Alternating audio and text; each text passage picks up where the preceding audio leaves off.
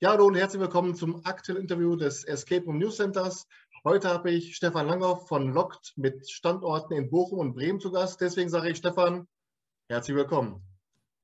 Hallo Hartmut, grüße dich. Stefan, grüß dich. Vielen Dank, dass es geklappt hat. Hat mich sehr gefreut. Dann wollen wir uns mal eine ja. schöne Stunde machen. Machen wir, sehr gut. Genau, ich wollte noch kurz sagen, deine Anfrage hat mich auch sehr gefreut, weil ich dein Format sehr, äh, sehr gut finde. Ähm, und genau, deswegen bin ich jetzt auch ganz gespannt auf deine auf deine Fragen. Ja, vielen Dank. Das ist mal schön zu hören. Ähm, Stefan, du wirst ja mit Sicherheit auch mitgekriegt haben, dass wir im Escape Room News Center auch immer die fünf Fragen anhaben. Das heißt, Spieler, Spielerinnen werden gefragt, was war euer erster Escape Room, was war euer bester und so weiter. Bei der Frage, was war euer allererster Escape Room, kommt sehr oft die Sprache auf vier Morde, eine Chance. Und zwar sagen Spieler, Spielerinnen dann eben, das war ein Raum, der hat uns damals so angefixt, dass wir bei dem Hobby geblieben sind ein schöneres Feedback, ein schöneres Lob gibt es eigentlich gar nicht, oder? Äh, ja, Wahnsinn. Also äh, das geht natürlich runter wie Öl, ähm, so sowas, äh, weil also der Raum, äh, ja, es war ja unser allererster Raum und äh, allgemein, äh, ich meine 2000, Anfang 2015 war die Szene ja noch sehr, sehr jung und ähm, ja, so ein erster Raum, den, den, man macht, der ist dann ja auch so ein, so ein Stück weit so sein, sein Baby irgendwie. Und ähm, ja, äh, auch wenn wir tatsächlich bald von dem Raum ähm, äh, Abschied nehmen, ist es natürlich äh, ja, umso schöner, wenn, wenn ja, es viele Spieler gibt, die, die den Raum zum ersten Mal gemacht haben und dann sagen, ey, das ist ein cooles äh, Konzept irgendwie, ähm, ich, ich möchte häufiger Escape Room spielen. Das war ja bei mir im Endeffekt auch, äh, auch genauso. Also ich habe ja meinen ersten Raum in London gemacht und äh, ja, auch ein erste Generation Raum äh, 2014 und ähm, ja, total angefixt. Und ich kann mich noch sehr, sehr gut an den Raum erinnern und äh, ja, auch wenn er mit sehr einfachen Mitteln gemacht war, äh, ja, hat er mich einfach total begeistert und äh, ja, das ist, ist schön. Ja, Wobei ich habe gehört, dass du, äh, bevor ihr dann Locked eröffnet habt, hast du gerade mal drei Räume gespielt. Ich glaube, damit würden sie sich heute durchs Dorf jagen, ne? Äh, ja, absolut, absolut. Also ähm, muss, ich, muss ich gestehen, das war, äh, das war damals irgendwie äh, so, so ein bisschen, ähm, ja, so schnell einfach ging, ging alles, als wir diesen Raum da eben in London gemacht haben und äh, waren quasi noch nicht mal im Flieger gesessen auf dem Weg zurück, äh, war schon irgendwie klar, wir müssen irgendwie jetzt einen Standort suchen und äh, irgendwie selber sowas machen äh, und haben dann eben ja nur noch kurz, also wir hätten fast sogar gar keine weiteren Räume mehr gespielt, sondern, äh, sondern einfach direkt irgendwie aufgemacht und waren dann halt nur noch äh, einmal in, ähm, in Düsseldorf gab es damals schon einen Anbieter und ähm, in Köln, also so in, in, in der Nähe von, von Bochum, sage ich jetzt mal. Und ähm, genau, die sind wir dann noch kurz äh, hingefahren, die noch mal so zu spielen. Und dann, äh, ja, äh, an die kann ich mich aber ehrlicherweise auch gar nicht mehr so gut erinnern. Also der, der allererste Raum ist schon, schon sehr hängen geblieben. Und dann war so der Fokus halt sofort auf, äh, ja, selber machen, selber machen und äh, ja, tätig werden. Ähm, ja, aber ich glaube, das ist heute äh, wirklich anders. Also ähm, wenn, wenn man heute ein eine Unternehmung im, im Escape-Bereich äh, angehen möchte, dann sollte man deutlich mehr, mehr Erfahrung mitbringen, äh, weil sich das ja alles so rasant entwickelt hat. Was würdest du sagen, macht den Reiz des Raums heute noch aus? Also ähm, genau, wir haben die letzte Nacht äh, im Endeffekt jetzt ähm, zu Corona-Zeit, weil wir haben ja fünf Räume am Standort und ähm, wir haben uns relativ früh dazu entschieden, dass wir das so ablauftechnisch nicht so gut hinbekommen mit fünf Räumen, dass dann äh, ja in, in, maximaler Auslastung halt äh, die Leute auch so weit getrennt sind, dass das alles vernünftig äh, ähm, ja nach allen Richtlinien auch laufen kann, ähm, haben wir dann eben äh, entschieden, dass ein Raum weichen muss. Und ähm, ja, es hat dann ähm, aus verschiedenen Gründen die letzte äh, Nacht getroffen ähm, und eben nicht für, ähm, für Morde eine Chance ähm, weil ja einfach die ähm, Buchungszahlen auch noch für den Raum immer noch sprechen. Also es ist halt irgendwie vom Gefühl her äh, dieser Reiz, den irgendwie eine, ähm, so eine Detektivgeschichte hat oder so Serienmörder irgendwie aufhalten. Ähm, das, das war ja irgendwie vor, vor sieben Jahren spannend. Wahrscheinlich war es vor 50 Jahren auch schon spannend und ist jetzt irgendwie heute auch noch spannend. Ähm, so dass ich mir eben vorstellen kann, dass äh, einfach ja, der Reiz sowieso, wenn ich den Raum nicht kenne und ich buche den einfach online, dann kann ich ja erstmal nur die Geschichte lesen. Und ähm, ich kann mir einfach vorstellen, dass sich viele auch, auch gerade noch Erstspieler eben so gut da reinversetzen können. So, ja, komm, wir sind jetzt mal ein Detektivteam und ähm, ja, versuchen irgendwie einen Serienmörder aufzuhalten. Das ist irgendwie greifbar. Ähm, das, kann man, äh, das kann man gut äh, sich vorstellen. Ähm, deswegen glaube ich, kommt der Raum äh, auch ja, heute einfach noch, noch gut an. Und wenn du davon sprichst, dass ihr jetzt in näherer Zukunft äh, beabsichtigt, dann vier Morde eine Chance auch äh, aufzugeben, abzubauen, ist dann praktisch, sind dann die Buchungszahlen der Gradmesser oder woran macht man das fest? Der Raum, der ist jetzt ja schon äh, im Endeffekt 2015 entstanden. Also ähm, ja, der ist jetzt fast äh, sieben Jahre alt. Gut, muss man wegen Corona äh, auch nochmal sagen, ähm, dass man da ja so, so ja, anderthalb Jahre vielleicht so grob abziehen kann, ähm, wegen der Schließungen sowieso, aber auch wegen der ähm, Buchungszahlen, die ja dann auch danach äh, während der Öffnungen deutlich äh, untergegangen sind, sage ich mal. Ähm, und es ist halt, sage ich mal, ein besserer erster Generationsraum, der halt äh, natürlich immer wieder kleine Facelift bekommen hat, ähm, sodass man, auch wenn man da reinkommt, denkt man, man ist so im 50er Jahre Detektivzimmer irgendwie äh, im äh, Norden Eng äh, Englands.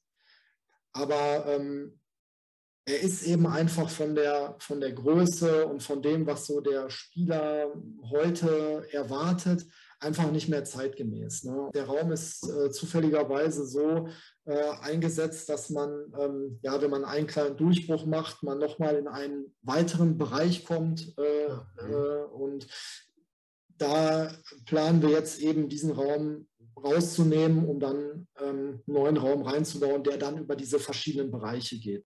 Ich habe mich natürlich in der Vorbereitung durch eure Homepage, durch die sozialen Netzwerke und so weiter durchgefräst. Aber High Voltage, das ist was, was mich sofort äh, anfixt mit äh, Kerker, Foltern, Saw und so weiter, tralala.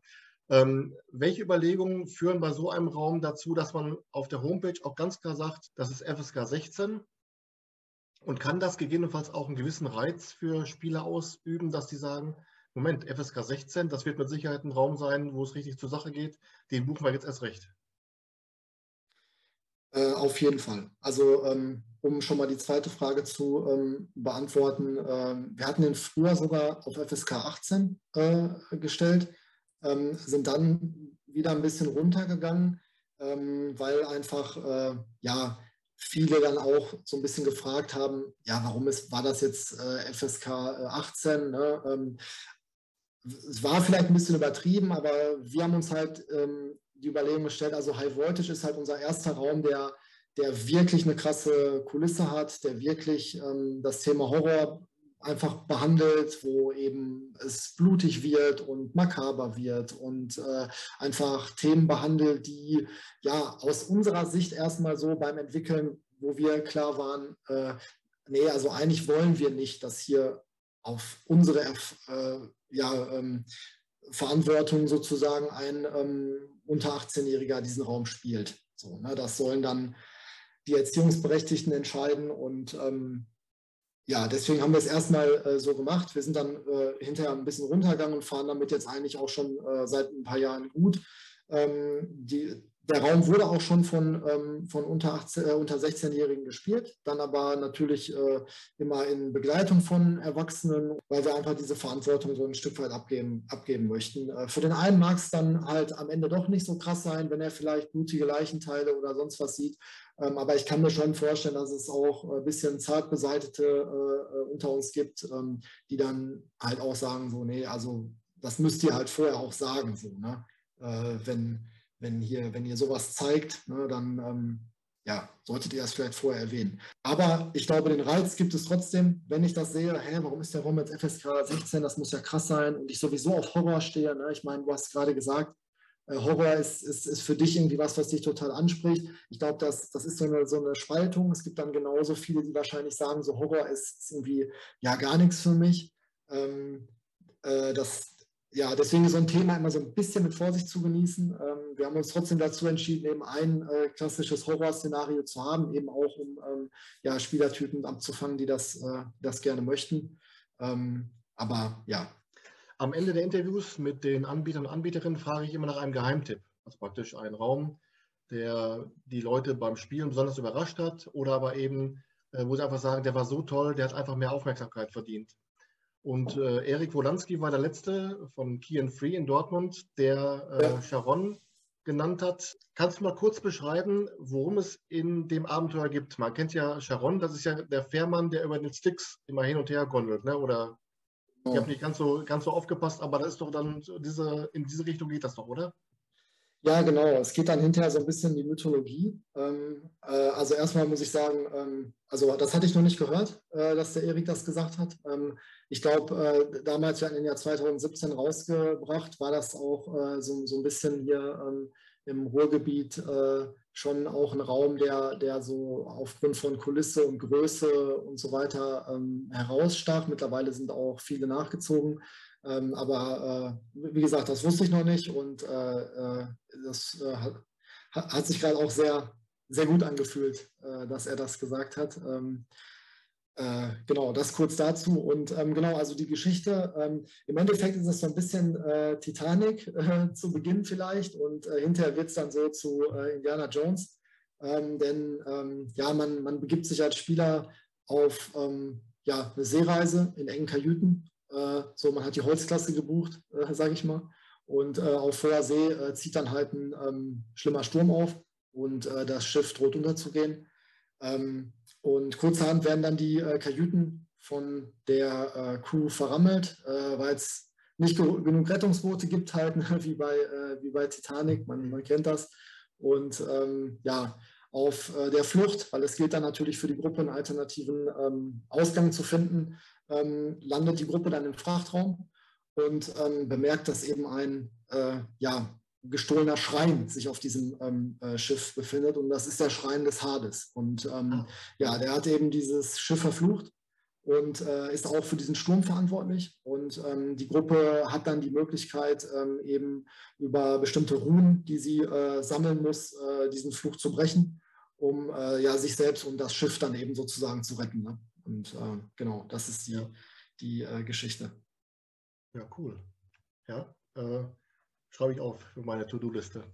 Ähm, High, Voltage, High, Voltage, und Sharon waren ja auch äh, dann erstmalig Räume, wo ihr zum Beispiel mit äh, Locksmith Media, du hast gerade Jana genannt, auch äh, zusammengearbeitet habt. Ist das in gewisser Weise als, als Escape Room-Anbieter auch eine Art Lernprozess, dass man sich auch eingesteht, ähm, hier sollten vielleicht dann Fachleute ran oder ist das letztendlich auch ein Zeitfaktor?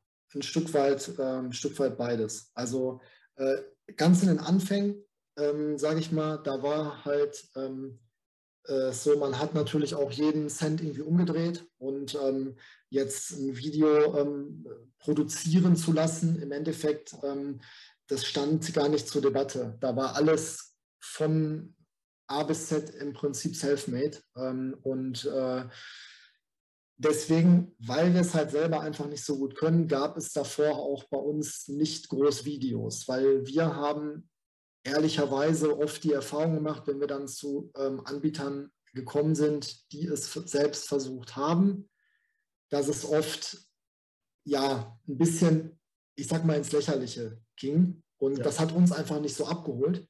Deswegen haben wir gesagt, wir wollen so diese ja, Immersion nicht also wir wollen nicht Gefahr laufen, diese Immersion so, so ein bisschen kaputt zu machen ähm, durch ein Video, was dann mit, mit Sicherheit viel Arbeit gemacht ist, aber einfach nicht so rüberkommt, dass man eben abgeholt wird. Ne? Und ähm, ja, als wir dann diese Räume von dem Format hatten, war der Laden oder das Geschäft, die Unternehmung ja auch schon, äh, ich sag mal, ähm, ein, zwei Jahre alt. Und äh, man hatte erste Erfolge erzielt mit den, ähm, mit den ersten Räumen und ähm, eben natürlich auch mit Jana, die ja quasi fast von Tag 1 bei uns dabei war ähm, und, und diese äh, ja, ähm, einfach Faszination für, für Escape Rooms ja auch mitbringt und dann ihr eigenes Unternehmen gegründet hat, äh, natürlich auch sehr nah bei uns war, immer noch, ähm, da die Möglichkeit auch, äh, ja, diese, diese Videos äh, eben machen zu lassen. Und ähm, ja,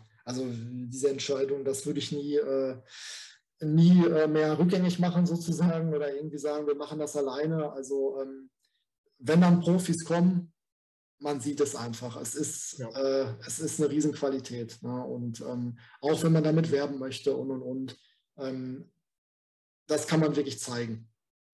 Ähm, ihr habt 2019 dann einen zweiten Standort in Bremen eröffnet. Und ähm, du sagtest mal, dass seinerzeit die Überlegung war, mindestens 150 Kilometer Abstand zwischen Bochum und dem zweiten Standort zu haben, um dann gegebenenfalls auch auf Räume, die es schon in Bochum gibt, zurückzugreifen. Jetzt ist Bremen ja nicht gerade 150 Kilometer entfernt von Bochum, sondern 250. Kannst du uns da mal sagen, wie dann letztendlich die Wahl auf Bremen gefallen ist? Ähm, genau, also äh, diese, diesen ersten Punkt ähm, mit, den, äh, mit dem Abstand zwischen den äh, Standorten, also dass da eine gewisse Distanz ist, ähm, das, äh, das würde ich auch äh, weiterhin so ähm, so sagen, weil ich, ich finde es eigentlich unschön, wenn, ähm, wir sind jetzt im, im Ruhrpott halt mit dem ersten Standort und äh, Ruhrpott ist Ballungsraum. Ich möchte eigentlich nicht äh, denselben Raum in Bochum und Essen haben, beispielsweise. Ne? Äh, oder in, ähm, sage ich mal, Essen und äh, Duisburg oder Bochum und Dortmund oder sowas. Ne? Das äh, ja, finde ich einfach irgendwie, äh, finde ich, find ich schade.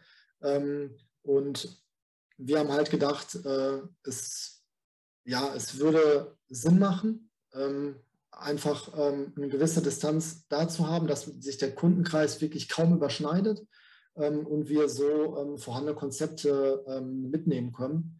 Äh, weil natürlich die ähm, Ausarbeitung, die Konzeptphase, so alles, was überhaupt erstmal vor dem ersten äh, ähm, Nagel so passiert, sage ich mal, ja auch ein, äh, ein großer Aufwand ist, ähm, um sich alles so rund, wie es dann am Ende halt auch wirken soll, äh, ähm, auszudenken. Ähm, und äh, wir natürlich auch einige Learnings während des Baus haben, äh, die wir dann ja sozusagen direkt einsetzen können, äh, wenn, wir, wenn wir den Raum duplizieren. Ähm, und genau, dann haben wir im Endeffekt einfach eine, ähm, eine, Standortanalyse gemacht. Also haben so den Kreis, wie gesagt, ungefähr 150 Kilometer um, um Bochum geworfen und ähm, haben uns angeschaut, was gibt es vor Ort für Anbieter, ähm, wie, wie sind die ähm, so, was, was ist das so für eine Kategorie für uns und ähm, wie viele Einwohner gibt es und was sind so die, die anderen Möglichkeiten auch an Aktivitäten vor Ort. Wir haben uns dann ähm, mit ähm, der Wirtschaftsförderung äh, getroffen in verschiedenen Städten und ähm, ja, die haben uns dann, äh, ja, wir waren da mit ganz interessanten äh, Leuten in Kontakt, die ähm, sich äh, so mit der Stadtentwicklung beschäftigen und äh, ähm, da kriegt man dann ganz guten Gefühl einfach dafür, so wie die Stadt so tickt und was es so gibt, was die Leute so machen. Und äh, am Ende des Tages ähm, ja, war für uns von, von diesen ganzen Faktoren, sage ich mal her, äh, war es einfach, ähm, war es Bremen am besten. Und dann haben wir echt lange gesucht. Also wir haben, wir haben, wir haben wirklich lange, lange nach einem geeigneten Standort gesucht, ähm, weil da spielen natürlich auch viele Faktoren eine Rolle. Ähm, du brauchst auf der einen Seite Platz, äh, wir wollten nicht zu weit außerhalb sein und ähm, wir wollten jetzt auch keine oder können auch einfach keine riesen Miete äh, zahlen. Ähm, genau, und dann ja, war es äh, tatsächlich äh, ganz dramatisch äh, eigentlich der letzte Besuch, den wir nochmal hatten in Bremen, wo wir noch ein paar Termine ausgemacht hatten, wo wir aber eigentlich schon von den Bildern her gesagt haben, also das kann eigentlich nicht funktionieren und äh, wollten das Ganze dann erstmal wieder auf Eis legen. Äh, ja, das ist halt der letzte Ort, letzte, äh, das letzte Lokal, was wir uns dann angeschaut haben, war, war perfekt. Und ja, da haben wir jetzt letzte Woche den letzten Raum äh, dann endlich auch mal fertig gemacht und äh, genau, sind da super stolz drauf. Also das ist ein cooler Standort geworden. Ja, und am Standort in Bremen gibt es jetzt praktisch äh, Sharon, High Voltage, Filmriss, also die letzte Nacht, und mit Zimmer 669 einen Raum, den es nur in Bremen gibt. Ist das soweit richtig, ja, ne? Äh, genau. Ist denn auch angedacht, den Raum äh, Zimmer 669 dann umgekehrt auch mal nach Bochum zu bringen? Genau das ist angedacht. Also ich hatte ja eingangs schon äh, erwähnt, dass der Raum vier Morde eine Chance eben weichen muss. Und ähm, genau dafür werden wir den ähm, Raumzimmer 669, der halt in Bremen auch wirklich sehr, sehr gut ankommt, äh, mit äh, nach Bochum bringen und dann eben ähm, mit einem Facelift beziehungsweise sogar einer vollständigen Erweiterung. Also ähm, äh, wir werden noch einen weiteren zusätzlichen Bereich äh, haben für diesen Raum, also den es auch in Bremen dann nicht gibt. Das ist dann der Deckendurchbruch. Genau. Ich habe gerade mal durcheinander gezählt. Ähm, Filmriss ist in Bochum aufgegeben worden. Jetzt geplant äh, vier Morde, eine Chance. Dann sind dann zwei Räume für Zimmer 669. Von daher dachte ich mir, frag mal nach. Ja, ja, also es ist, es ist tatsächlich so, also ähm, der, äh, die letzte Nacht in Bochum, der Raum liegt einfach da, der ist, der ist spielbar, der ist bereit sozusagen, aber ähm, wir machen das aktuell einfach wegen äh, Corona nicht. Und ähm, genau, und der, äh, wir haben noch einen größeren Bereich am Standort in Bochum, der einfach ungenutzt ist, der aktuell so ein bisschen als ja, Lager äh, ähm, fungiert, der aber wiederum direkt mit dem ähm, ähm, Vier-Morde-Raum verbunden ist. Und mhm den Bereich plus vier Morde werden wir dann für, für Zimmer 669 benutzen. Genau. Ja.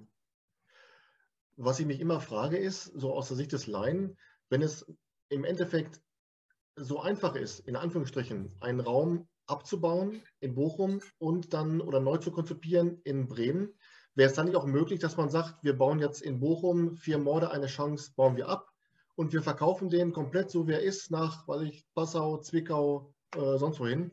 Äh, oder muss das dann wirklich eins zu eins wie Arsch auf einmal passen, dass die, die Räume auch so von der Größe her äh, oder welche Voraussetzungen hat das dann?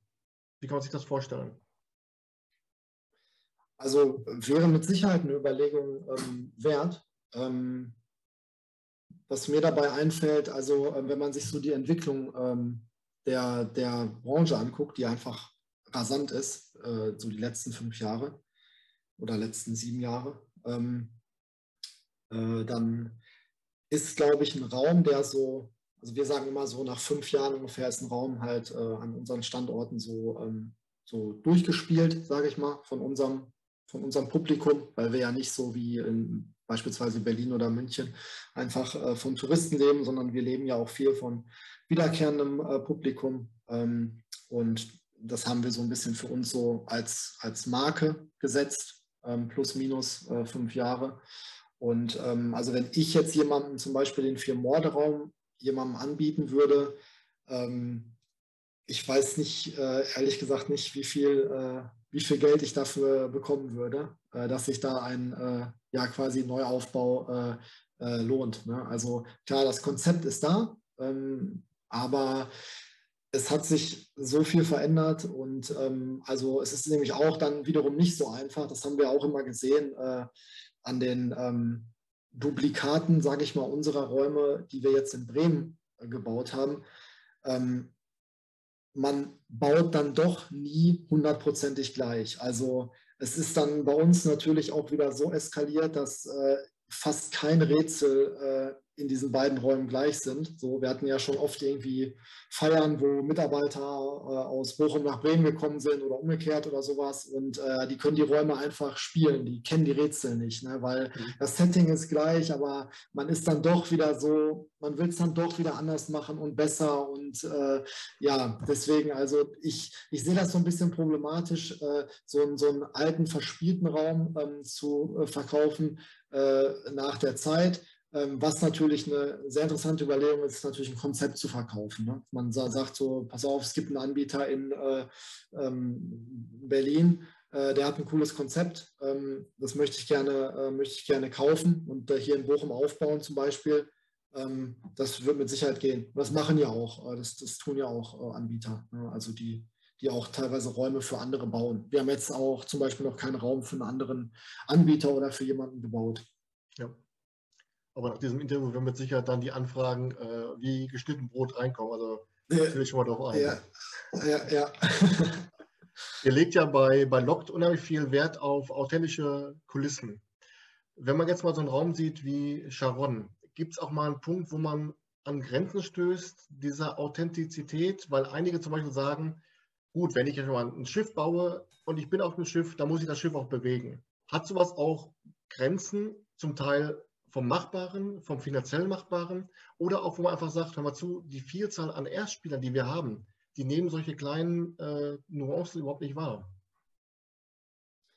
Ähm, ja, also witzig, dass du das Thema äh, ansprichst. Äh, gerade bei, ähm, bei Sharon ist es halt so, ähm, dass viele Kunden einfach rauskommen und sagen, sag mal, hat sich hier irgendwie gerade sowas bewegt oder äh, irgendwie, ich weiß nicht, bei mir wackelt es noch oder sowas halt, ne? Äh, obwohl es halt gar nicht so ist. Ne? Ja. Es ist halt einfach nur dieser, ähm, ja, wir haben halt in dem Raum auch ähm, professionell produzierten Sound, sage ich mal, der die ganze Zeit mitläuft, ne? wo du halt die ganze Zeit diese Meeresbewegungen, die sich dann auch, die stärker werden, die schwächer werden.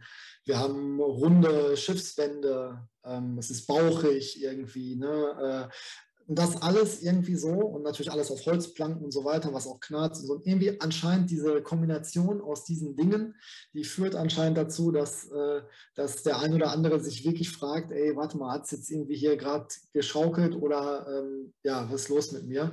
Ja. Ähm, genau, das, das nur so als, als äh, Side-Story. Aber natürlich äh, stößt man absolut an seine Grenzen. Also ähm, es ist mit Sicherheit alles machbar. Ähm, aber man muss natürlich äh, auch irgendwann den, den äh, ja, man darf den Fokus nicht verlieren, äh, auch gerade wenn es halt ums Geld geht. Ne? Ähm, ja. Das ist, ist schon so, also wenn man, wenn man sich die Räume ähm, jetzt bei uns beispielsweise äh, äh, speziell eben ähm, Sharon, wenn man den mal so rausnimmt, äh, anschaut, also was da schon an Arbeitszeit und Kosten reingeflossen ist, ähm, man muss es ja auch irgendwann mal rechtfertigen, dass der sich auch nach ein paar Jahren wieder amortisiert hat und auch was abwirft. Und ne, man hat ja trotzdem eine stetige Entwicklung mit Ausbesserungen und äh, Rätseln, die vielleicht auch nicht so funktionieren, muss man nochmal verwerfen äh, im laufenden Betrieb und solche Sachen. Also ähm, da, es ist schon immer ein schmaler Grad. Äh, man stößt also definitiv auch an seine Grenzen. Ja. Und ich finde auch aus der Sicht des Spielers, man darf sich als Anbieter auch nicht in den ganzen äh, Setting Kokolores da zu sehr verrennen und dann die Rätsel vergessen. Denn äh, sonst kann ich auch ins Phantasialand gehen und brauche nicht mehr zu rätseln und gucken mir alles nur an, wie schön alles ist, sondern die Rätsel müssen weiterhin ja noch großer Bestandteil sein, sonst kann man sich das, die Bezeichnung Escape Room und sowas auch sparen. Ne? Äh, absolut. Also bin ich, bin ich total deiner Meinung. Ähm, da hatte ich auch letztens, ich hatte, ähm, wir hatten ein paar ähm, Corona- äh, leider im Team. Ähm, so, ähm, da saß ich dann auch selber noch ein paar Mal äh, als ähm, Betreuer da und habe dann auch vier Morde beispielsweise betreut. Und da hatte ich auch ein ganz interessantes äh, Gespräch mit einer, mit einer Gruppe, die schon über 30, 40 Räume ge, gespielt hat und natürlich auch mit einer großen Erwartungshaltung gekommen ist, aber den Raum halt auch total cool fanden. Weil, äh, und da haben sie mir auch so ein bisschen aus der Seele gesprochen, ähm, sie es ein bisschen schade finden, dass in vielen neuen Räumen halt der Fokus auf Kulisse, äh, ich sag mal, erschrecken, ähm, ähm, ja, irgendwie vielleicht, böse gesagt, Knöpfe drücken irgendwie und es passiert was, also so ein bisschen so durchführen ähm, durch einen Raum ist und nicht mehr, ey, wir stecken die Köpfe zusammen und ähm, wir, wir hauen hier ein paar knifflige Rätsel weg. So, ne? Äh, das, wo es ja eigentlich her, herkommt. Ne? Und äh, das äh, ist halt, ne, da, da sind wir auch immer starke Verfechter von, dass wir klar eine Entwicklung absolut mitgehen wollen und auch Räume total geil finden, die eine geile Kulisse haben und die uns, äh, die uns vom, vom, vom Sound, vom Licht, vom Ganzen, von der Aufmachung super abholen. Aber was wirklich überhaupt nicht fehlen darf, ist halt, es sind halt die Rätsel. Ne? Und wenn die nicht passen, ich habe halt auch schon Räume gespielt, die einfach aus, aus genau aus diesem Grund einfach nicht gut ankamen bei, bei mir oder bei uns, weil der cool aufgemacht war, aber die Rätsel passten überhaupt nicht in den Raum. Ja. Die waren nicht, es war nicht logisch. Und äh, dann ist es halt, äh, ja, also es ist sehr, dann ist es sehr schade, ne, wenn es dann dahin geht. Und äh, genau, deswegen ist halt bei uns auch immer so der, der, der Daumen drauf, so, äh, ja, auf jeden Fall äh, Rätsel bauen, die, äh, die auch noch was mit dem Ursprung des Ganzen zu tun haben ne? und nicht nur Knöpfe drücken und durchführen halt. Ne? Ihr habt ja als Reaktion auf die Lockdowns in der Corona-Pandemie, habt ihr euch auch ja in den Sektor der Online-Games begeben. Kannst du mal kurz abreißen, wie kam es zu der Entscheidung, eigene Produkte anzubieten? Wie seid ihr es angegangen? Gab es auch da Hilfe von außen oder wie hat es äh, damals dargestellt? Das war total spontan, also ähnlich wie die, äh, wie die Eröffnung der, der realen Escape Rooms, äh, was, ja, was ja auch so eine, eine Schnapsidee, sage ich mal, war, die dann super schnell umgesetzt wurde, ähm, sind wir natürlich in komplette Panik verfallen äh, im März 20. Äh, und ähm, haben irgendwie gedacht, wir müssen das, äh, wir müssen jetzt ganz, ganz schnell was machen und ähm, haben uns dann halt komplett äh, auf, ähm, darauf fokussiert, in irgendeiner Form ein Spiel zu machen, was die Leute zu Hause machen können und was die, was die kaufen können. Und äh, ja, das haben wir dann so in, es hat ja im Endeffekt zwei Wochen gedauert, dann war dieses erste Spiel entwickelt. Ähm, also da haben wir echt Tag und Nacht eigentlich dran gesessen, ähm, mit, mit auch vielen Leuten aus dem Team, äh, die, die uns da dann äh, geholfen haben. Ähm, und äh, das hat einfach, äh, ja, das hat den, das war das Beste überhaupt, was wir, was wir äh, hätten machen können. Weil ähm, das hat uns halt zum einen so total irgendwie positiv so durch, durch die Lockdowns dann gebracht und ähm, wir konnten fast das gesamte Team behalten. Also wir haben nur einzelne Leute, die, die wirklich auf jeden Cent einfach angewiesen sind. Den haben wir dann irgendwann gesagt, so wir können es halt nicht garantieren, dass wir immer voll bezahlen können und und und. Ähm, so die, mit denen haben wir uns dann so geeinigt, dass sie sich lieber halt was anderes suchen nach einer gewissen Zeit. Aber ähm, wir hatten eben eigentlich durch die, durch die digitalen Projekte so viel, so viel Arbeit, äh, auch während der Lockdowns, dass da fast alle besch beschäftigt werden konnten. Und ähm, ja, mittlerweile ist der, ist der digitale Bereich eigentlich wie, wie, der, wie der dritte Standort. Ne? Also würdest du sagen, dass sich dieser Online-Game-Sektor auch über die Pandemie hinaus halten wird? Oder siehst du auch schon eine gewisse Sättigung bei den Spielern, weil es eben zu viel gibt, aber auch zu viel äh, Gegrütze dabei ist? Also wir waren schon mit natürlich äh, einer der ähm, ersten Anbieter, die, ähm, die dann auch so schnell äh, fertig waren und was auf dem Markt hatten. Und da hat man natürlich auch dann gesehen, äh, da waren die Buchungszahlen grandios, also wahnsinnig gut.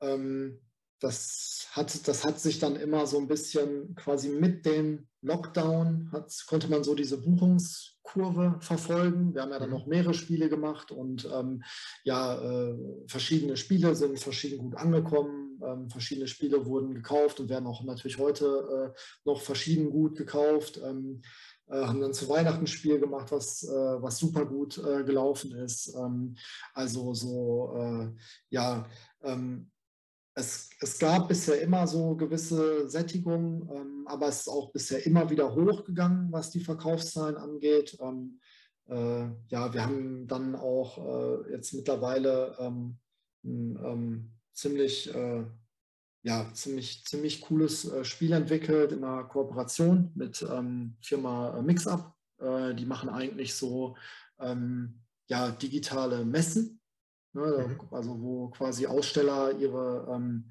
ihre äh, Produkte vorstellen können, wie bei einer echten Messe ähm, kann man eben durchlaufen mit seinem Avatar ähm, und braucht kein Zoom oder ähnliches. Ähm, und ähm, genau, mit denen sind wir in Kontakt gekommen. Ähm, super äh, Leute, auch total game-affin. Äh, und äh, mit denen haben wir dann ein, äh, ein richtig, richtig cooles Spiel noch auf den äh, Markt gebracht, jetzt, jetzt letztes Jahr ähm, also ich bin schon der Meinung, dass äh, sich der digitale Bereich äh, weiter ähm, hält. Aber ich glaube trotzdem, dass viele erstmal Privatleute haben ja ein Stück weit festgestellt, ey, ich, äh, ich habe ja auch ganz viele Freunde, die irgendwo ins Ausland gegangen sind oder die irgendwo in anderen Städten wohnen, die man einfach nicht häufig sieht. Und ähm, dass man natürlich ja digital auch zusammenkommen kann und auch was machen kann. Und da ist einfach so ein, so ein Escape Room halt, äh, wie wir den äh, gebaut haben oder natürlich mittlerweile viele andere auch, einfach auch ein schöner äh, Grund. Ne? So, ey, ich habe da was, lass uns mal treffen, so dauert irgendwie zwei, drei Stunden, so können wir ein bisschen bei quatschen, wir können ein paar Rätsel lösen. Das äh, ist halt auch ein schöner Grund, sich zu treffen. Und was wir halt auch sehen, haben mittlerweile einen großen ähm, B2B, also Businessbereich auch im, im digitalen, dass halt auch viele Unternehmen äh, natürlich, äh, also deren eigene Digitalisierung sehr gepusht wurde durch die äh, Corona-Krise. Viel mehr Leute sind im Homeoffice. Ähm, und das, glaube ich, wird auch so bleiben. Es wird nicht mehr zurückgehen zu diesem, jeder muss wirklich die ganze Zeit im Büro sitzen. Ähm, und was auch viele Firmen als positives Feedback geben, ist halt, die haben verschiedene Standorte in verschiedenen Städten und die Mitarbeiter, die über Telefon oder oder zusammenarbeiten, haben ja keine Events in dem Sinne zusammen. Und ähm, das schafft natürlich einen Spielraum für sowas. Ne? Du kannst deine Leute halt nochmal zusammenbringen von verschiedenen Standorten. Und äh, in dem Sinne glaube ich schon, ähm, dass sich das ein Stück weit halten wird.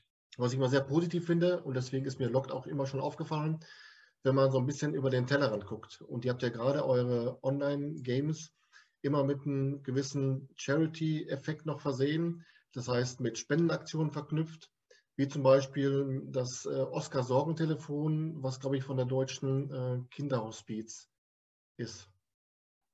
Kannst du uns mal erklären, wie kommt es zu solchen äh, Zusammenarbeit? Gehen, geht ihr auf die zu? Wie, wie macht man sowas? Und wie ist die Resonanz darauf? Wir haben ähm, zu Beginn erstmal, warum das überhaupt entstanden ist, ähm, war eben, wir hatten ja einen sehr großen Erfolg, muss man schon sagen, mit dem, mit dem allerersten Spiel, was wir rausgebracht haben und ähm, haben eben dadurch bei uns intern eine ganz, ganz positive Stimmung gehabt. Ähm, aber ähm, wie du dich auch wahrscheinlich noch erinnern kannst, ähm, generell war die Stimmung natürlich super negativ äh, bei, bei ganz, ganz vielen, äh, in ganz, ganz verschiedenen Branchen. Äh, und ähm, wir haben natürlich auch Kontakt zu anderen Selbstständigen, die jetzt nicht in unserem Bereich sind, das weiß ich, die irgendwie Restaurants haben oder irgendwelche Bars haben oder was auch immer tun, ähm, ähm, Schauspiel machen oder sowas. Und ähm, äh, für die war es natürlich auch einfach nicht, nicht so einfach, jetzt äh, ihr Produkt zu nehmen und irgendwie von heute auf morgen digital zu machen, mhm. äh, wie, wir das, wie wir das eben gemacht haben ne? oder wie wir das auch konnten. Es war natürlich auch nicht einfach, aber äh, bei uns hatte es natürlich schon ähm, ja, war es im Rahmen der Möglichkeiten. Und äh, deswegen haben wir halt gesagt, hey, ähm, lass uns so ein Stück weit davon abgehen, abgeben, ähm, um auch nochmal natürlich auf der anderen Seite ähm, die Community von den einzelnen Personen zu nutzen, dass sie auch noch unsere Spiele bekommen und das Ganze einfach gemeinsam größer werden zu lassen. Das war so unsere Vision da, damit, dieser ganzen Aktion. Mhm. Und ähm, das hat auch wahnsinnig gut funktioniert. Also ähm, äh, wir, wir hatten, ähm, ich, ich kann gar nicht mehr sagen, wie viele, aber wir haben halt ähm, ja echt im, im äh, weiten fünfstelligen Betrag äh, äh bis, bis heute haben wir ähm, äh, Unternehmen einfach unterstützt in einer schweren Zeit. So, ne? Ganz viele verschiedene und das war, äh, das war für uns eine ganz, ganz tolle Sache. Und ähm, irgendwann im, im Laufe, es ist dann natürlich alles ein bisschen abgeebbt und ja, wir haben uns auch auf andere Sachen ein bisschen fokussiert, einfach äh, so und ähm, haben dann nicht mehr immer verschiedene ähm, ähm, Sachen gehabt, sondern sind dann irgendwann eben bei diesem, ähm, bei diesem Oscar-Sorgen-Telefon äh, hängen geblieben. Das war eine, eine private Sache von, von, einem, ähm, von einem Mitarbeiter damals, ähm, der uns darauf aufmerksam gemacht hat und wir sind dann mit denen in Kontakt getreten. Das ist so eine Initiative vom, äh, von dem Verein hier Bundesverband Kinderhospiz. Mhm. Und ähm, im Endeffekt können da, ähm, ja, es wird so, dass das äh, Tabuthema im Endeffekt Kind und Tod wird da eben ähm, behandelt, wo Leute die Möglichkeit haben, einfach ähm, über ihre Sorgen zu sprechen. Ne? Also Leute, die eben mit dem Thema konfrontiert sind, ob Kinder selbst, Eltern und und und, ähm, Angehörige, Freunde. Und ähm, ja, da waren wir eben sehr angetan von. Die haben uns das Ganze vorgestellt, was sie tun. Und dass sie eben auch natürlich als Verein und, und, und natürlich auf Spenden angewiesen sind. Und ähm, ja, deswegen sind wir dann jetzt eigentlich schon äh, sehr, sehr lange äh, da aktiver ähm, Spendenpartner und ähm, ja, machen das, machen das sehr, sehr guten Gewissens und ähm, das funktioniert wunderbar. Natürlich sind die Zahlen jetzt nicht mehr, nicht, also können wir natürlich auch keinen monatlichen, äh, monatlichen Betrag da garantieren, äh, ja. der da immer kommt, aber die sind super dankbar für alles, was, was kommt und ähm, ja, ist einfach, äh, ist einfach schön. So, ne? Wir haben super viel gearbeitet, wir hatten coolen Erfolg und wir konnten noch was abgeben. Also es war, es war perfekt. Es war, ja. war wirklich cool. Schöne Geschichte, denn ich glaube, äh, so eine ehrenamtliche Arbeit ist Kinderhospiz, glaube ich, somit das, äh, das Härteste, was man sich vorstellen kann. Also ich, äh, da also ich könnte das nicht. Das, also Hut ab vor denen, die das machen. Tolle Geschichte. Und damit kommen wir auch schon mal ähm, zu einer zweiten Geschichte. Und zwar habt ihr mit der Kindernothilfe zusammengearbeitet beim Projekt Be a Game Changer. Ähm, auch hier wieder, was war da der Hintergrund? Wie kam es dazu? Äh, seid ihr für den technischen Part zuständig gewesen? Konntet ihr euch äh, thematisch auch mit einbringen oder wie lief das ab? Es hat halt auch da, äh, einer von, von deren Team hatte eben unser Spiel gespielt. Ähm, fand das äh, sehr passend weil äh, ähnlich wie bei unseren Räumen, also wir legen halt auch bei den Online-Games immer sehr viel Wert auf die Geschichte. Mhm. Ähm, das heißt also, ich würde unsere Online-Games ähm, äh, auch eher so bezeichnen als ähm, geschichtsbasiertes Rätselspiel sozusagen. Also du erlebst eine Geschichte, man sich so ähnlich so drei Fragezeichen mäßig und du kommst immer an gewisse Punkte und dann musst du als Zuhörer, als Mitspieler eben agieren, so ne, multimedial oder wie auch immer. Und ähm, das hat denen sehr gut gefallen, weil äh, deren äh, Idee äh, war es ja im Endeffekt ähm, ähm, ja über Serious Games äh, den ja, Jugendlichen ähm, in erster Linie oder jungen Erwachsenen, äh, deren äh, Zielgruppe eben ähm, diese harten und schweren Themen eben äh, nahezubringen. Und ähm, ja, wir haben dann, das war dann, das war dann unsere, das war unser Vollzeitprojekt. Ne? Also wir haben fast wöchentlich hatten wir äh, Calls erstmal auch mit, mit der Kindernothilfe, weil die ja auch selber nicht genau wussten, ey, wie, wie ist das überhaupt, wie kommt das überhaupt an, wie kriegen wir das überhaupt richtig umgesetzt. Ne? Dann waren das ja irgendwie drei ähm, Länder, also drei verschiedene Themen mit äh, mhm. verschiedenen Protagonisten. Äh, jedes Spiel sollte über fünf Tage gehen, so äh, Seriencharakter. Jeder Tag kommt ein neues Spiel raus mit jeweils drei Rätseln. Also wir hatten insgesamt 45 Rätsel umzusetzen. Ähm, das Ganze ungefähr in drei bis vier Monaten, so äh, äh, roundabout. Ja. Und ähm, ja, haben noch im Endeffekt eine komplett neue Entwicklung gemacht, weil die wollten ein bisschen das äh, Prinzip noch anders haben. Also ähm, wir haben im Hintergrund noch, wir haben einen guten Informatiker im Team, der sich dann nochmal dran gesetzt hat und äh, einfach ähm, das nochmal nach deren Wünschen so entwickelt hat. Am Anfang ging es natürlich erstmal darum, überhaupt zu verstehen äh, von unserer Seite, worum geht es denn überhaupt? Also was sind überhaupt deren Themen? Ne? Und dann mhm. haben die uns halt natürlich sehr eindrucksvoll auch berichtet. Ne? Von, von, also wir hatten dann so drei Workshops, ein Workshop zu jedem, äh, zu jedem Land. Und ähm, ja, also wenn dann jemand so erzählt, der halt vor Ort war, was da mit Kindern passiert, ne? so Thema Kinderarmut, ähm, Flucht von Kindern, Gewalt an Kindern, so diese Sachen, also wir sind teilweise aus so zwei, dreistündigen Workshops rausgegangen, so mussten erstmal äh, eine Runde spazieren gehen, ne, damit äh, man überhaupt erstmal ja, wieder klarkommt am Ende. Ne? Weil mhm. das sind einfach Themen, die sind sehr, sehr hart, damit ist man nicht, nicht konfrontiert. Und gleichzeitig denkst du natürlich die ganze Zeit, okay, wie soll ich jetzt hieraus ein Spiel machen, was Jugendliche oder junge Leute irgendwie anspricht, was irgendwie cool ist, ja trotzdem. Ne? Das haben wir dann, glaube ich, ganz gut geschafft. Ne? So, ähm, das war für, ähm, für, für uns alle ein großer Erfolg, äh, dieses, ähm, dieses Thema. Und ähm, genau, findet auch eine Fortsetzung. Könntest du dir vorstellen, dass man solche ernsten oder wie du sagtest, harten Themen dann auch in einem realen Escape Room vor Ort äh, anbietet, um dann eben auch mal auf verschiedene Missstände, Probleme und so weiter darauf aufmerksam zu machen? Oder würdest du sagen, Mensch, für die eine Stunde wollen die Leute wenigstens einmal den Alltag vergessen und wollen dann nicht auch nochmal in die harte Realität zurückgeholt werden. Ja, das ist, das ist halt genau das. Ähm, ja, wo du jetzt angefangen hast, habe ich erst gedacht, ja, guter Gedanke eigentlich, ne? aber dann äh, ist, auch, ist auch schnell äh, wieder das gekommen, ja, ich, ich gehe ja eigentlich auch dahin, um so ein bisschen im Alltag äh, oder auch den auch vielleicht äh, nicht so schönen Themen aus dem Weg zu gehen um einfach ähm, ja, ein schönes Erlebnis zu, zu haben, äh, wo ich jetzt nicht eben gezwungen bin, irgendwie über so solche Sachen nachzudenken.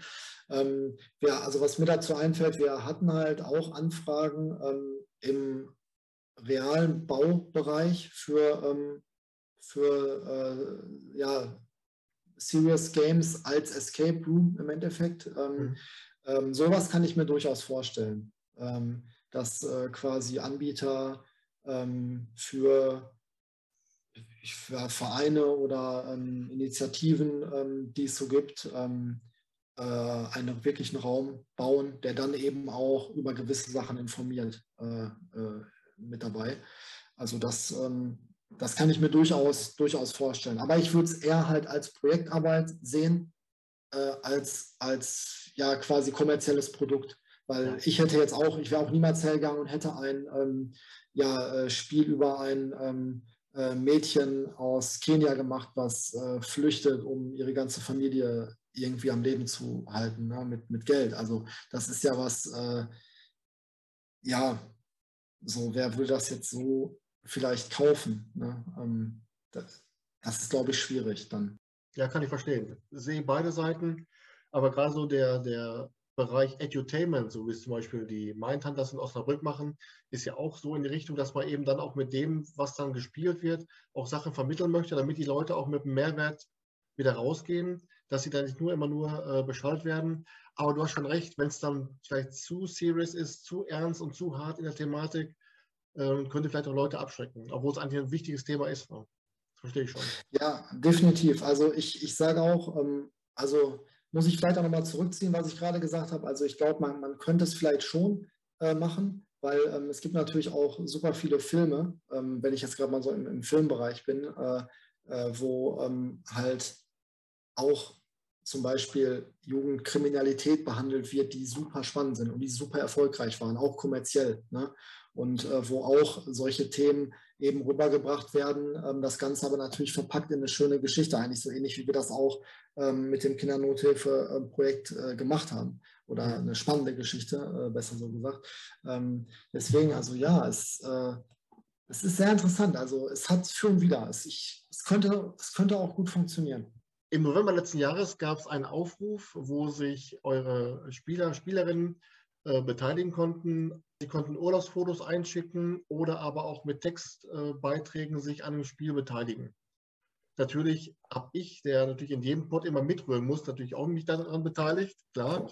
Ähm, ist das eine Sache, die man mal machen kann? Ist das eine Sache, die man öfter mal einstreuen kann, um auch eine gewisse Kundenbindung äh, herzustellen? Oder wie kam es dazu? Ähm, ja, also wir glauben schon, äh, ehrlich gesagt, dass man das, dass man das machen kann. Und ich glaube, wir werden das jetzt auch, äh, auch ähm, fast bei allen Sachen, die wir so neu machen, äh, immer wieder tun, weil das total gut war. Also wir haben so eine ähm, Community, die natürlich nicht riesig ist, aber die total irgendwie, ja, die, die, die super gerne mitmacht halt. Ne? Also eigentlich egal, was wir machen, es sind immer Leute dabei, die, die Bock haben, irgendwie, irgendwie was mitzumachen. Und ähm, ja, die Idee kam eben jetzt auch aus dem Team. Ähm, äh, das, das neue Spiel, ähm, was wir ja, was wir gerade machen, ist noch nicht, nicht ganz fertig. Ähm, das Ferienhaus äh, wird das heißen. Ähm, das ist äh, einfach eine Geschichte, wo, äh, wo sich ähm, ja, Jugendliche oder junge Erwachsene, sage ich mal, gemeinsam ein, ein Chalet in, in Frankreich äh, mieten und ähm, da passieren dann Sachen, mehr will ich gar nicht äh, verraten. Ähm, aber äh, das ist eben auch äh, viel mitentwickelt aus dem Team, äh, das Spiel. Und ähm, da kam dann eben der Wunsch auf, so dass man doch irgendwie die, ähm, die Community ein bisschen mit einbeziehen könnte. So, ich meine, wie cool wäre es, wenn man wirklich authentische Fotos aus Südfrankreich bekommt, irgendwie, ne? wo, wo vielleicht wirklich jemand, vielleicht war da ja schon jemand oder kann dazu was erzählen. Ne? Und ähm, genau, äh, da haben wir uns dann im Endeffekt hingesetzt und so ein paar ähm, Stellen im Spiel rausgepackt, wo wir sagen könnten, ey, hier ähm, gibt es ein Gästebuch, ähm, lass uns doch echte, lass uns doch doch wirklich Gäste hier was eintragen lassen, die wirklich vielleicht irgendwo waren. Oder äh, lass uns doch, ähm, ja, wenn wir Fotos verwenden, ähm, es gibt zum Beispiel ähm, ein Rätsel, ähm, wo äh, ja, verschiedene Bilder verwendet äh, wurden. Ähm, und dann war eben so, ja, man, man sucht dann vielleicht was zusammen so irgendwie, dann passt es aber vielleicht nicht so hundertprozentig. Und wieso nicht einfach Leute fragen? Und es macht denen vielleicht auch noch Spaß. Und das war eigentlich äh, ja so das Perfect Match. So, es hat echt gut, äh, gut funktioniert und ähm, äh, das, das gab es, also da haben wir es jetzt ein bisschen so sehr, sehr das erste Mal mehr öffentlich gemacht. Ähm, so, wir hatten aber auch schon bei allen Spielen eigentlich davor immer mal wieder, wo, wo Leute aus der Community mal uns eine Sprachnachricht geschickt haben, weil wir einen Berliner Dialekt brauchten oder ähm, wo wir halt äh, jemanden brauchten, der so ein bisschen Russisch irgendwie so angehaucht sprechen kann. Und äh, das äh, hatten wir schon immer wieder und das hat einfach, äh, ja, das ist einfach cool. Also man ist dann auch einfach mit den Leuten so, äh, tauscht Handynummern aus, schickt sich Sprachnachrichten hin und her, so, die sind, die haben Lust, die machen mit, so. Das ist, äh, ja, ist einfach, äh, ist einfach eine coole Sache. Ja. Die Idee kam mir, ich hatte ja äh, Basti Hinkel von Rätselraum Ruhrpott auch schon im Interview hier im äh, Escape Room News Center und die haben ja in, im Zuge des Lockdowns diese Aktion gehabt, Kumpel gesucht. Und da gab es dann, da konnte man praktisch dann auch so äh, der Name tauchte plötzlich dann als als Steckbrief auf. Oder aber, ähm, wenn dann so in so einem Reagenzglas irgendwie Gehirn war, da stand da plötzlich äh, Chantal Schribbentiges oder wie auch immer. Ähm, und ich habe mir gedacht, Mensch, das ist eine tolle Idee, dann auch so die, die Leute mit ranzuziehen. Man muss es ja sich nicht bezahlen lassen. Vielleicht, vielleicht, auch, vielleicht auch nicht, keine Ahnung. Aber die Idee, dass dann so der Name oder das Foto in so einem Escape drin ist, finde ich sensationell. Daniel Steinbach hat mein Foto als Mönch, Photoshop 100, äh, im Raum die Bibliothek der 1000 Bücher mit reingepackt, an die Wand gehangen. Jeder, der es hören will oder auch nicht, dem erzähle ich davon. Ich sage, wenn du den Raum spielst, guck an die Wand, der Mönch, das bin ich. Also solche Sachen sind damit sicher auch, äh, die man vielleicht auch für einen, kann man das auch für einen realen Raum dann umsetzen oder würde das, das den Rahmen sprengen? Äh, nee, also ich, ich glaube nicht. Also ähm, ich meine, wir haben das jetzt im Kleinen, ähm, das, das, das, kennt man ja auch von, von vielen, selbst wenn es nur ist, ähm, man kann sich hinterher noch verewigen im Raum. So, ne? Also bei uns jetzt zum Beispiel im neuesten Raum, da gibt es so eine Wall of Fame sozusagen. Ähm, äh, äh, haben ja da so ein ähm, das Spa-Szenario in Bremen gebaut. Und ähm, auch da ist es ja so, die, die Kunden äh, gestalten ja auch den Raum dann mit einfach. Ne? Ähm, jeder kann sich einen Teamnamen ausdenken, die können den da hinmalen. Wir haben ganz viele bunte Stifte, mit denen die das machen können. Das sieht mega aus. Also, ne? Wir hatten jetzt ja schon ein paar äh, Gruppen äh, drinnen im Raum und äh, ja, die, das, das, ist einfach äh, cool. Und ich glaube schon, also wenn dann auch äh, quasi, man empfiehlt ja dann auch häufig einen Raum, der einem gefallen hat, so und dann mal noch mal so mitgeben zu können, ja, und achte mal da und da drauf, so, ne, da, was da steht und so, ne. Ja. Ähm, ja, das ist ja mega. Das ist ja total, äh, äh, total cool. Und ähm, ja, oder wie du sagst, das ist natürlich jetzt ein absolutes Special, dass der Daniel dich da, äh, dich da drin hat, dann ähm, als, als Mönch. Ähm, aber klar, absolut denkbar. Ne? Äh, ja. Tolle Geschichte. Kommen wir mal ein bisschen ähm, zu den Zukunftsaussichten. Wir haben ja schon gesprochen, was ihr noch so vorhabt in Bochum, in Bremen. Äh, kannst du mal einen kleinen Abriss geben, was so in der nächsten Zeit ähm, geplant ist? Wir haben jetzt ja gerade den, ähm, den, eigentlich den kompletten Bau am Bremer Standort äh, abgeschlossen. Ähm, der Raum wird jetzt erstmal natürlich noch so ein bisschen Erfahrung sammeln mit den, mit den Gruppen, äh, die kommen. Und ähm, da sind wir halt am Anfang auch natürlich sehr so hinterher, Feedback, was, was passt irgendwie noch nicht oder so. Und dass man dann auch mal eine, gehen wir meistens nochmal so eine größere Korrekturschleife, äh, die wir dann machen. Mhm. Ähm, das wird hier also wahrscheinlich auch noch passieren. Ähm, und dann sind wir auf jeden Fall, dann ist der Fokus erstmal ähm, auf Bochum und äh, digitalen Projekte. Also äh, ja. da haben wir äh, dieses Jahr halt, wie angesprochen, nochmal ähm, die Kindernothilfe, wir haben noch ein anderes Serious Gaming, was wir machen. Dann haben wir noch ein, ja, was habe ich glaube ich gar nicht so richtig sage, noch ein, ein ganz interessantes ähm, Projekt aus einem ganz anderen Bereich. Da sollten die Interessierten mal so Richtung Ende des Jahres bei uns auf die, auf die gängigen Seiten äh, schauen. Ähm, genau, und äh, wir haben noch ein da weiß ich eigentlich auch nicht, ob das schon so spruchreif ist, aber äh, was ich total cool finde, wir ähm, sind jetzt halt ähm, super äh, in Kontakt mit den beiden anderen Bochumer Anbietern, also mit äh, dem Rätselraum und äh, Think Square. Und ähm, wir, ähm, es wird eine relativ große Sache, ein relativ großes Projekt in, äh, in Bochum geben, ähm, so im, äh, im, im Herbst Richtung ja, oder zu Ende der, äh, nee, um, um die Herbstferien rum. Ähm, genau. Es ist aber nicht die, die Wiederauflage des legendären Bochum-Battle, ne? Nee. Das äh, ist ein bisschen, äh, bisschen äh, größer. Ja. Hoffe ich, glaube ich. Wird es aber auch nicht sowas wie die äh, Games Week, die es seinerzeit mal gab, ähm, die auch im Ruhrgebiet mit 19 Anbietern, glaube ich, mal äh, gestartet wurde. Ähm, ich höre jetzt schon auf zu bohren. Du willst ja äh, lieber nichts verraten. Ja, nee, also es, es, hat, es hat Facetten von solchen Dingen auf jeden ja. Fall. Ne? Aber ähm, es ist eben auch noch die Stadt ein Stück weit beteiligt und ähm, ja, Bochum auch äh, steht im Mittelpunkt und äh, äh, genau. Aber ähm, es hat auch, also für Spieler, glaube ich, ist das eine ganze Menge, die wir da bieten, als mhm. drei Anbieter erstmal zusammen auch und äh, ähm, über eine ähm, gewisse Zeit äh, halt ähm, viel, viel Rätselspaß in der ganzen Stadt, so würde ich mal, würde ich mal sagen. Und das alles zu wirklich sehr, sehr, sehr guten Konditionen äh, mit Potenzial zu gewinnen und und und. Also das wird eine, wird eine gute Sache, wird natürlich auch nochmal ähm, größer promoted. Ähm, dementsprechend äh, gerne Augen und Ohren äh, offen halten, gerade auch, äh, sage ich mal, Spieler, die, die gerne sowas machen. Ähm, da werden in dieser Zeit ein, zwei Tage in Bochum auf jeden Fall nicht äh, bereut, sage ich mal so. Kommen wir nochmal auf die Frage zurück eines eventuellen dritten Standortes. Ist das was, mit dem du dich befasst?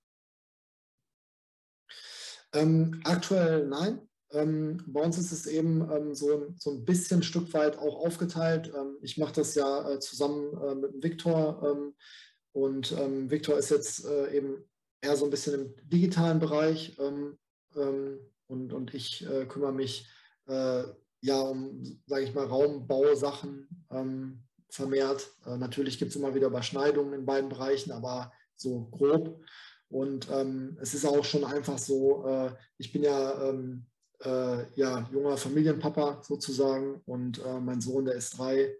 Ähm, es ist schon auch äh, eine Challenge, muss ich, muss ich ganz ehrlich sagen, ähm, äh, weil ich jetzt ja in letzter Zeit sehr, sehr viel in Bremen war, äh, um den Raum fertig zu machen. Und ähm, das ist, äh, ähm, also dieser Schritt Bremen war schon krass. Ich hätte das auch nicht so gedacht. Ich habe das alles mir ein bisschen rosa-roter vorgestellt. Mhm. Aber ähm, also diese Challenge an einem neuen Standort, ähm, äh, also an einer neuen Stadt, einen neuen Standort aufzubauen, die ist halt ähm, größer und ich habe jetzt nach den Erfahrungen auch nochmal mehr Respekt davor, mhm. weil ähm, wir standen auch schon, ich sag mal, äh, 2019, ähm, da erinnere ich mich auch an Phasen, wo wo wir über ganz andere Sachen gesprochen haben, ähm, ja. weil die Sachen nicht fertig wurden und weil es richtig, richtig eng wurde. Und also äh, da gab es auch gar nicht so schöne Zeiten. Ähm, der Anlauf auch in einer neuen Stadt, du bist da, du kannst aber nicht sofort dann von 0 auf 100 äh, hast, hast du die Räume voll. Das funktioniert halt nicht. Ne? Du, du, du brauchst eine gewisse Anlaufphase. Und ähm, ja, also habe ich sehr, sehr viel Respekt vor mittlerweile. Und mhm. ähm, so, wir sind jetzt halt dadurch, dass wir, also ich hätte es jetzt wahrscheinlich den digitalen Bereich nicht gegeben, wo ich ja gerade meinte, das ist ja so ein bisschen wie der dritte Standort, dann ähm, wären wir wahrscheinlich auch nochmal näher dabei ähm, bei dieser Idee. Aber aktuell, ähm, weil wir jetzt auch in Bochum echt viel zu tun haben und, und digital und so, haben wir, haben wir das für uns eigentlich ausgeschlossen, dass wir das ja. tun möchten. Und ich könnte mir vorstellen, dass selbst wenn eine Anfrage kommt, dass jemand einen Locked-Standort 150, 200 Kilometer weiter äh, entfernt eröffnen möchte, dass es auch schon ein großer Vertrauensvorsprung sein muss, weil er letztlich ja auch die Marke lockt, vertritt mit dem, was er dann vor Ort anbietet. Also ihr könnt nicht einfach sagen, du kannst meinetwegen in Erfurt oder in, in Frankfurt oder wo auch immer einen Lockt-Standort eröffnen, du bekommst unsere Räume und dann mach mal. Also das würdet ihr auch nicht machen.